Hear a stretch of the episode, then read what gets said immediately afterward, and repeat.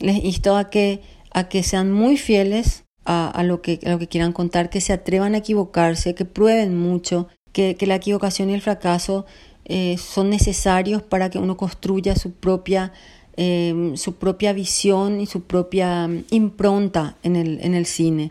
Camino y veo mis pies sobre el asfalto. Camino y me río de mí. Hay un lugar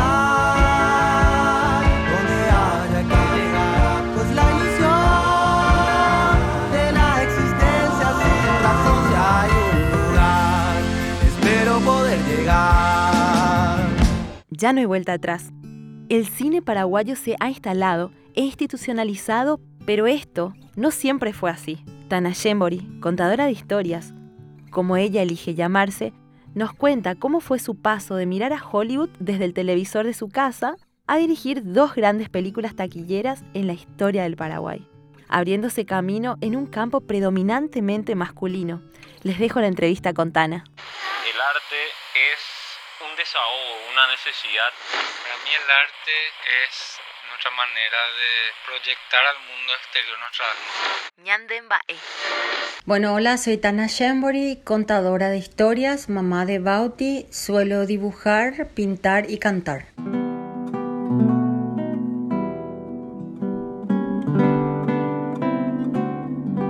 El cine para mí es mi pasión, mi gran pasión, un oficio que me eligió, que me cautivó al igual que el teatro. La pasión de Tana Shembori por el cine nació cuando ella era muy pequeña, viendo el único canal que ella y su familia tenían en ese entonces, Canal 9 TV Cerro Corá.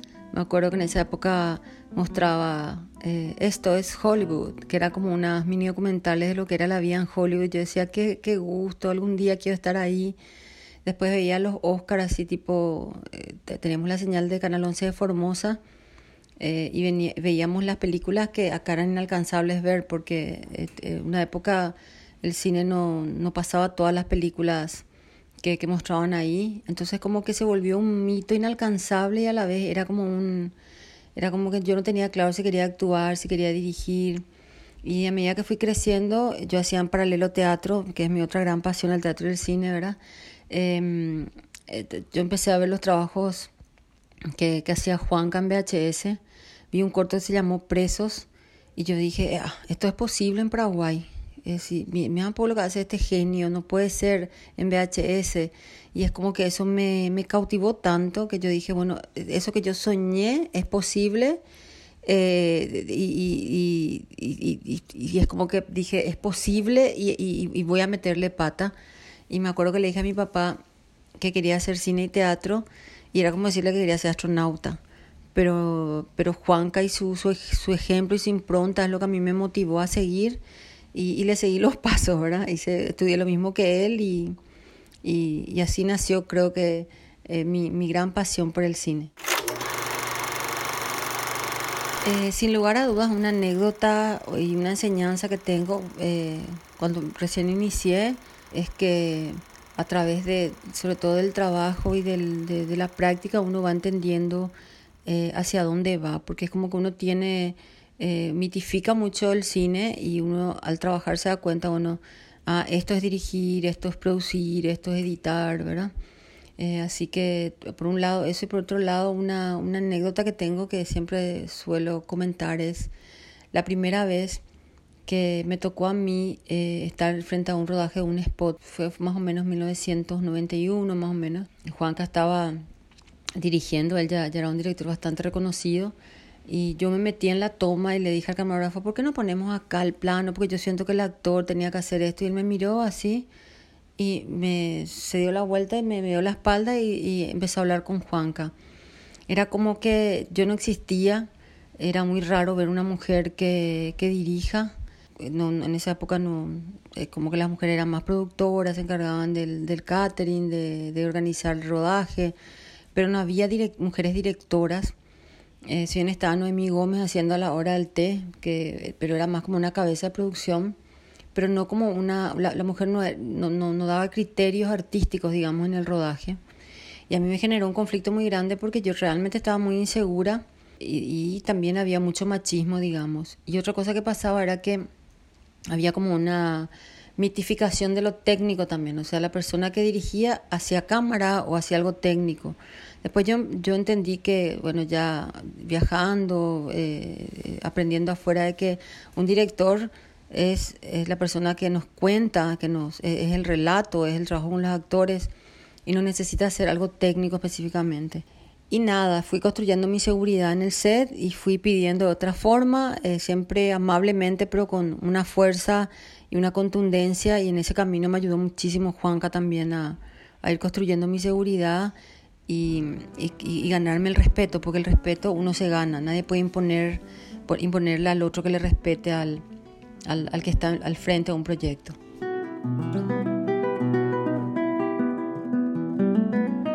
Durante su carrera, Tana ha encontrado inspiración y ha admirado a otras mujeres cineastas. Una sin lugar a dudas es Kathleen Bigelow, que, mm, que fue la, directora de Días Extraños, de, de, varios, incluso de esta última que estuvo nominada al Oscar y creo que ganó el Oscar. Eh, en este momento no, no, me acuerdo el nombre, que era eh, sobre la guerra en, en Irak. Y a mí me encanta ella porque hace como temáticas que si uno ve, por ahí lo haría un hombre, pero lo hace una, con una mirada tan única y son películas de acción, son películas que tienen un tempo ritmo increíble y le admiro mucho, eh, admiro mucho su cine, su forma de contar eh, una película. Otra directora que admiro mucho es Jane Campion, que hizo El piano, que también eh, a mí me hizo como un, un quiebre cuando, había, cuando vi la película. Y yo dije, Dios mío, la sensibilidad de esta mujer es impresionante. Y en este momento, si tengo que buscar un referente, ya hace un par de años, es Victoria Alonso, ella es la vicepresidenta de Marvel, es argentina, es latina y es una persona a quien yo me tocó, tengo la suerte de conocer. Eh, puedo decir que es mi amiga, una persona sumamente generosa, una persona que está luchando muchísimo por el lugar de la mujer en el cine desde, desde lo que cobra un, en, trabajando, porque sabemos que hay grandes diferencias todavía, incluso en Hollywood, de que por ahí un actor cobra mejor que una actriz teniendo la misma categoría, o pasa también eso con los rubros eh, de producción y con los rubros detrás de cámara, ¿verdad? Y ella lucha mucho por eso y también lucha porque la mujer latina eh, este, tenga una, marca una impronta en, en, la academia. Y también, si, si uno empieza a ver la, la, eh, las propuestas de Marvel ahora, de superhéroes, ella tiene muchísimo que ver con las superheroínas, con, con un poco quebrar esa imagen de la mujer perfecta, flaca, linda, ¿verdad? O sea, realmente está haciendo muchísimo por la diversidad en el cine.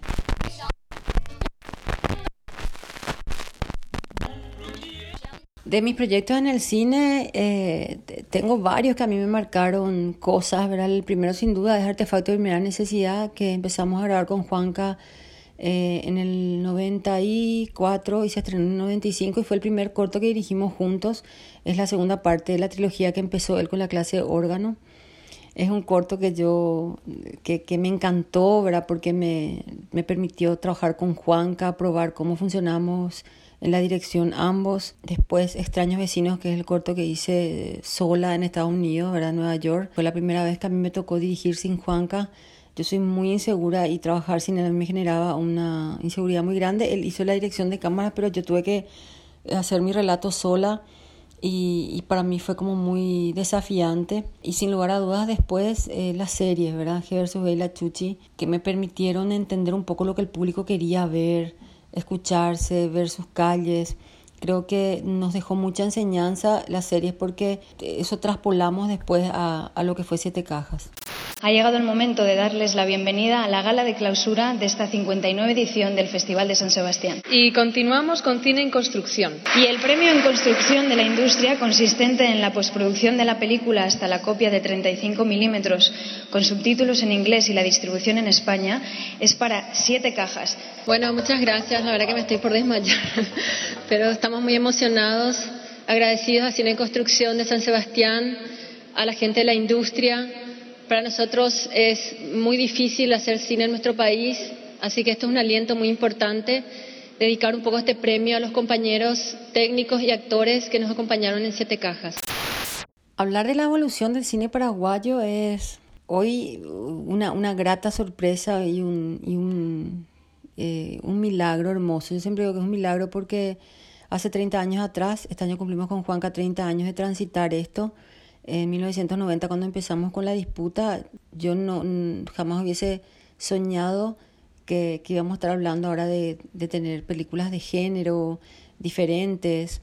O sea, sí soñábamos, sí, sí, sí soñábamos, pero, pero era como que estaba tan lejano, ¿verdad? Eh, pero nada, yo creo que la digitalización fue muy importante y fue vital en, en, la historia del cine paraguayo porque permitió que tengamos acceso, que nos animemos a contar cosas sin tener todo el, el peso del 35 milímetros, ¿verdad? Y es como que estamos construyendo a toda bala todo lo que digamos no, no tuvo continuidad, porque se, hubo comienzos, pero, se, eh, pero hubo comienzos en los 70 con Carlos Aguirre y El Pueblo, con Beatriz Pompa y las, los documentales, después otra vez con Juanca y, Ray Armel y Manny Cuenca en los 80 que empezaron a hacer cortos, Bernardo Majovich, pero era como que la, la ficción nacional se, se cortaba, ¿verdad? En el caso de Juanca, no, creo que es de los pocos que yo vi que continuó, continuó, continuó, hizo cosas en Super 8, en 16, en VHS, continuó. Creo que para mí él es un referente tan importante justamente porque nunca se detuvo.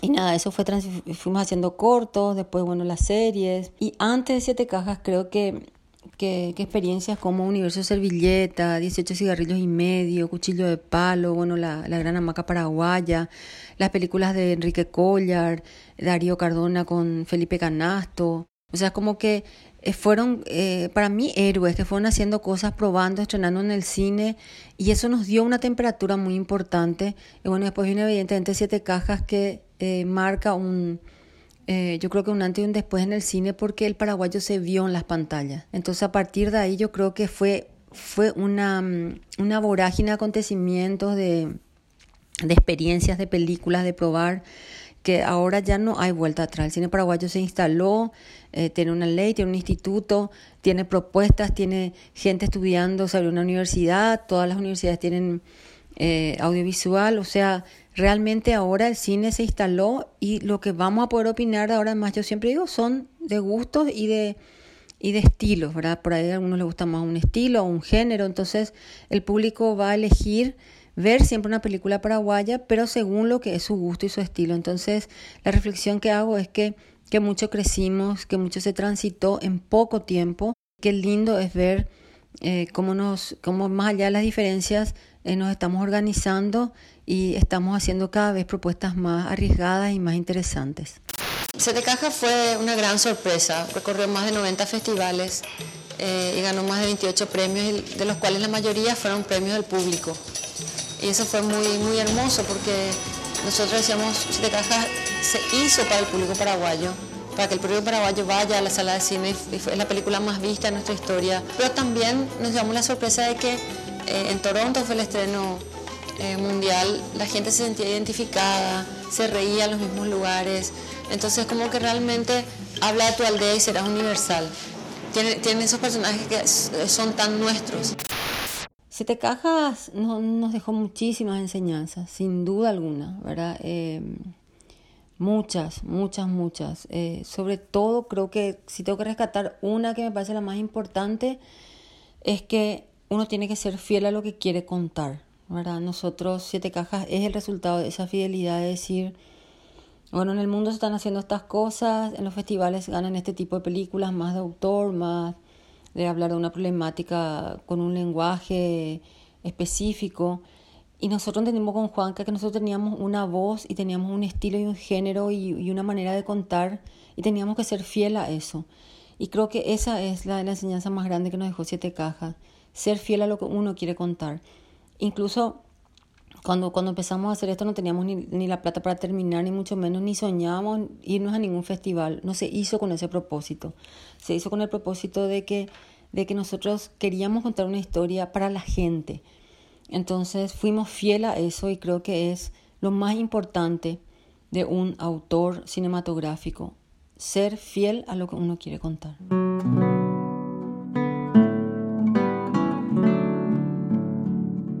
Bueno, los proyectos futuros eh, son, digamos, tienen como tres patas, ¿verdad? Por un lado, realmente tratar de congeniar este tiempo diferente que tenemos de, hacer home office eh, mi hijito, ¿verdad? Que se está educando conmigo en este momento y para mí es uno de los desafíos más grandes que tengo y congeniar con el trabajo, con tener, o sea, poder, eh, digamos, concentrarme para escribir, ¿verdad? Estamos con una serie internacional que no puedo contar la plataforma, escribiendo con gente muy importante y muy genial y mm, tratando de ver muchas cosas que no pude ver en, el tiempo que fui mamá porque veía mucho dibujo animado.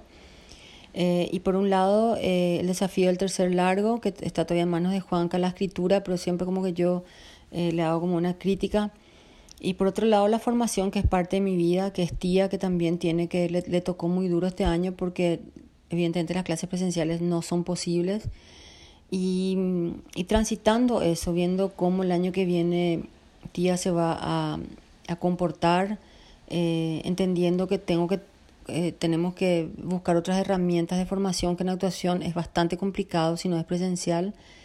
Estamos con esos desafíos, ¿verdad? El desafío que nos implica el COVID y la cuarentena, pero con la esperanza de que esto va, va a mejorar y que vamos a poder volver a cierta normalidad, sobre todo de rodaje, y creando, creando, creando y viendo mucho y aprendiendo.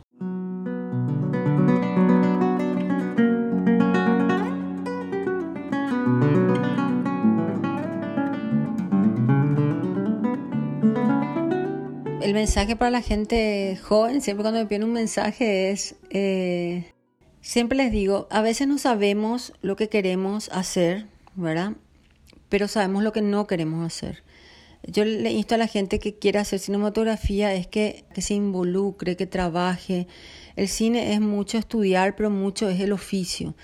Haciendo uno se da cuenta qué lugar quiere ocupar en el cine ¿verdad? Si quiere ser director, si quiere ser editor, editora, si quiere ser directora, si quiere ser productora, si quiere hacer la banda sonora, una película, si quiere hacer la parte técnica. hay tantas cosas dentro del cine que es bueno que uno lo transite para entender qué quiere hacer.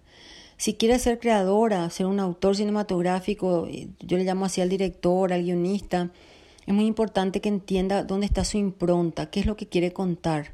Y ahí lo que nos suele pasar mucho es que vemos los estereotipos, vemos qué cosas hacen los demás y queremos como eh, replicar eh, o, digamos eh, o, hacer cosas para ganar premios o festivales. Y yo les aconsejo que no, que, no caminen por ahí. Yo creo que hay que transitar lo que, lo, que le pasa a uno con el cine, ¿verdad?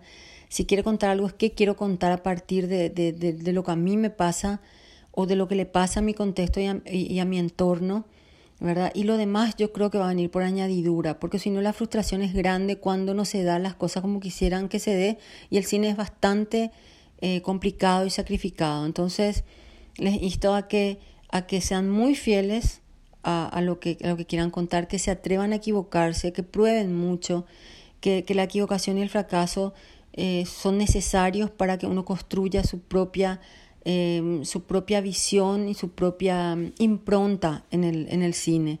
Eh, confío muchísimo en que estas generaciones son las que van a, traernos más alegrías. Eh, van el, en, el, género que elijan, todos los géneros que se elijan, cualquiera de los géneros eh, va a tener un público porque Paraguay tiene demasiadas cosas que contar. Entonces, les insto a que sean muy fieles, que sean muy osados, que prueben, que se equivoquen y que sigan probando. Bueno, quiero agradecer a Caminantes por este espacio. Eh, espero que haya sido una experiencia realmente compartida y gracias y que siga creciendo este hermoso cine nacional que nos toca transitar.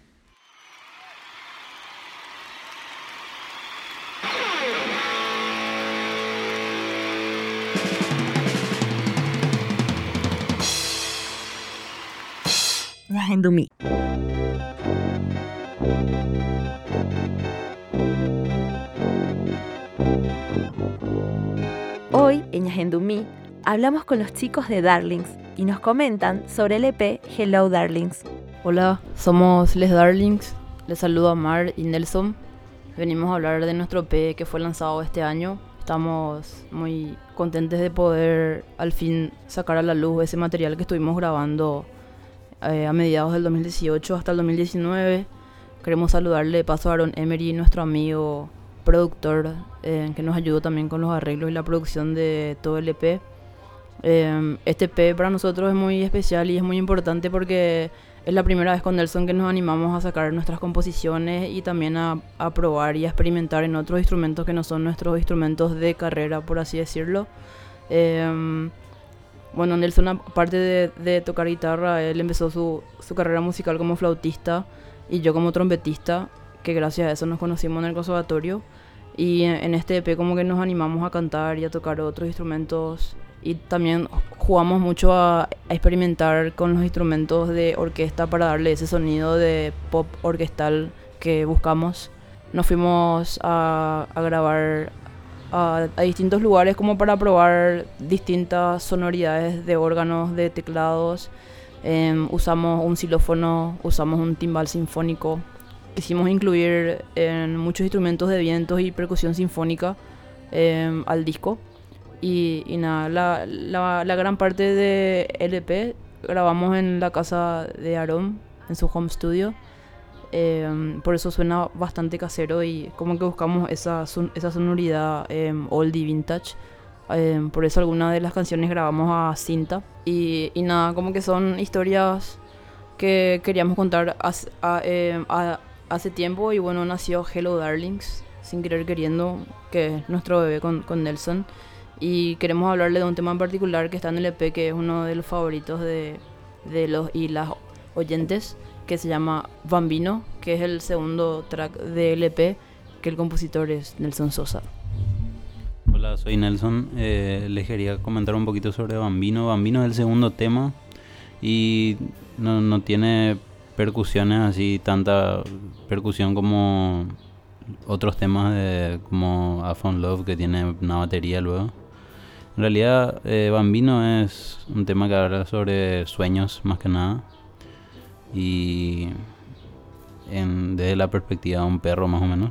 Y juega pues, con, el tema de los sueños y habla también un poco sobre el, sobre el tiempo en general. Y a través de otras imágenes como los lapachos, no es de alfajor y demás cuestiones así que que son muy oníricas. Y nada, es un tema cortito que en realidad tendría que ser un poquito más largo, pero la segunda parte vamos a incluir en el siguiente material. Y es un, un tema simple, pero eh, que reúne mucha nostalgia, como la mayoría de los temas del disco. Y, y eso, agradecemos por el espacio y que disfruten del tema. No, también decir que en el EP pueden encontrar eh, canciones que hablan de todo. Eh, hay muchas canciones de amor, de desamor, de sueños y, nada, un EP para entretenerse. Gracias a todos los que nos escuchan y, a la gente que nos escuchó el EP les invitamos a escucharnos en todas las plataformas. Hello Darling se llama el, el EP.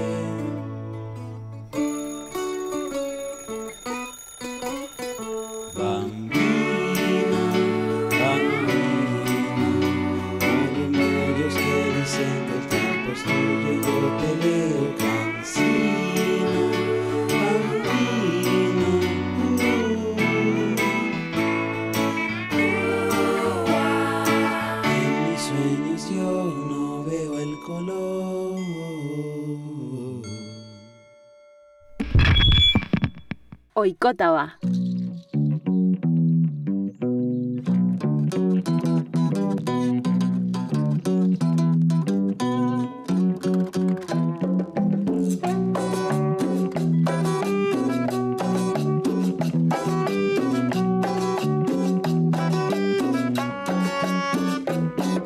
Hoy en Oicotaba quiero contarte sobre la iniciativa llamada Ciudad Común, que nace a partir de los desafíos y urgencias que ha instalado el COVID-19 en relación a la planificación de la nueva vida social urbana de nuestras ciudades.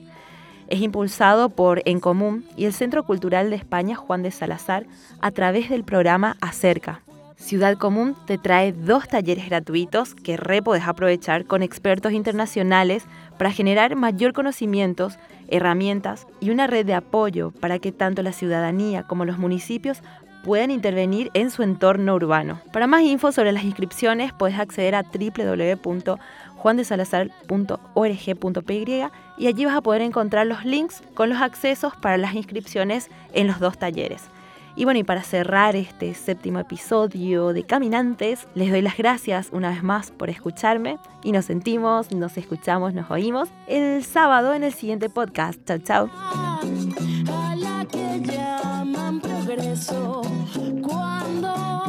¿cuándo, será el día en que abramos los ojos y salgamos de esa ilusión?